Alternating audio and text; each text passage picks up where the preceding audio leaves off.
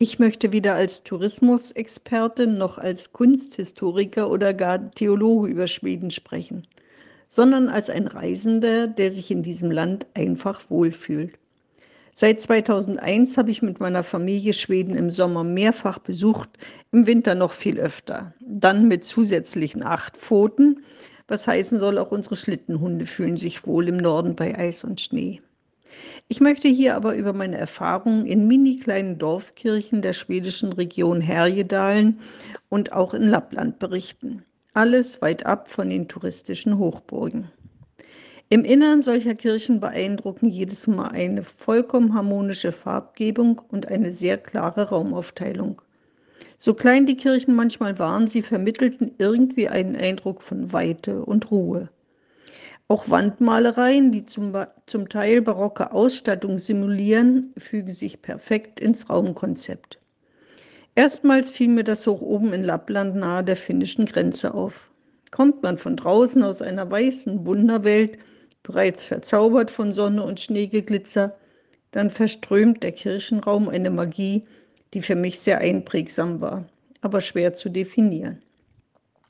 Im Mittelalter waren solche Kirchen in den sehr dünn besiedelten Landstrichen nicht nur religiöse Zentren, sondern gleichzeitig Wehranlage. Und sie waren auch dafür verantwortlich, die Menschen über Gefahren, zum Beispiel Brände, zu informieren. Der schwedische Ausdruck für eine derartige Einheit von Wehrturm und Kirche, oft noch komplettiert durch einen freistehenden Glockenturm, lautet Kastall, eine Abwandlung des Wortes Kastell. In kleinen Orten nahe Östersund am großen Storsien fanden wir derartige Wehranlagen. Der alte Turm in Brunfloh aus dem 12. Jahrhundert war aus Stein und hatte drei Stockwerke. Nicht minder eindrucksvoll war das Innere der Kirche.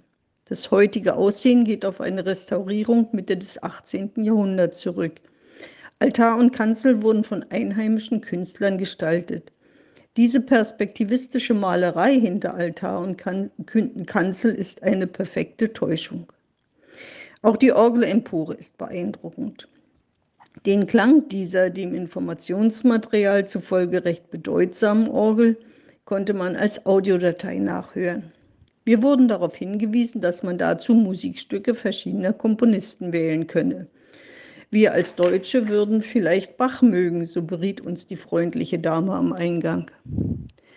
In dieser Kirche, wo wir so herzlich empfangen wurden, wo zunächst andächtige Stille herrschte, musste ich dann beim Klang der Orgel an den Spruch aus Matthäus 18 denken.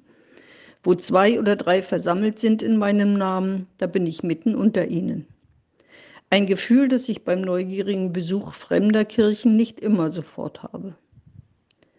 In vielen offenen Kirchen waren übrigens Einwohnerinnen zugegen, meist mit einem Buch oder einer Handarbeit beschäftigt. Kam man dann als neugieriger Fremder, so wurde man wie ein lang erwarteter Gast mit Tee und Gebäck bewirtet. Nach dem Woher und Wohin gefragt. Sprachbarrieren gab es selten. Englisch, manchmal holpriges Deutsch, das ist in Schweden beim Umgang mit Touristen normal.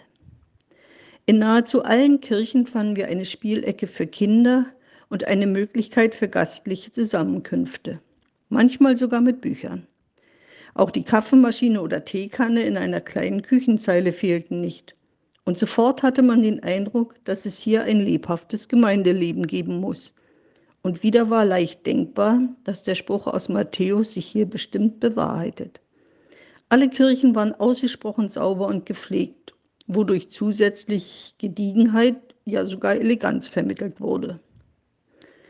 Viel weiter südlich am Fennernsee, in der Stadt Skara, waren die Dimensionen in der ältesten Domkirche Schwedens dann auch gänzlich andere.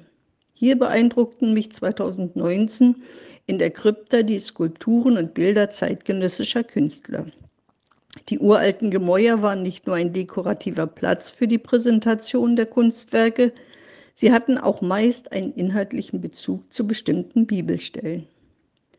Mir gefiel besonders ein keramisches Tryptychon zum Karfreitag, wo Jesus am Kreuz seine Mutter in die Verantwortung seines Jüngers gibt.